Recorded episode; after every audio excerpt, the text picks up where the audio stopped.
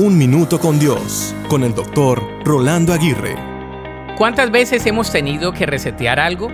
Por ejemplo, un computador, un teléfono, una tableta electrónica u otro dispositivo el cual no podemos usar a no ser que sea reseteado. En muchos casos, dicho dispositivo se resetea a su modo original de fábrica, perdiendo toda la información adquirida en el tiempo de uso antes de resetearse. Para aquellos quienes tenían grabada toda la información, el resetear algo no es un problema. Para otros, este proceso representa pérdidas sustanciales de tiempo, de esfuerzo y material que no podrá ser recuperado. Qué frustración tan grande, ¿verdad? Pensemos por unos momentos en nuestra vida emocional y espiritual. ¿Qué debemos resetear por completo?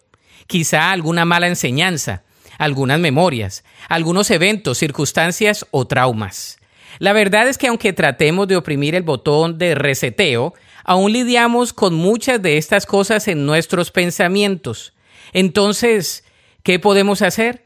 Simplemente presentar todos nuestros pensamientos y nuestra vida misma ante Dios, quien sabe cuidar de nosotros. Dios sabe resetear nuestro pasado, darnos una nueva oportunidad y un futuro lleno de esperanza. ¿Deseas que Él lo haga? La Biblia dice en Lamentaciones 3:23, Grande es su fidelidad, sus misericordias son nuevas cada mañana. Para escuchar episodios anteriores, visita unminutocondios.org.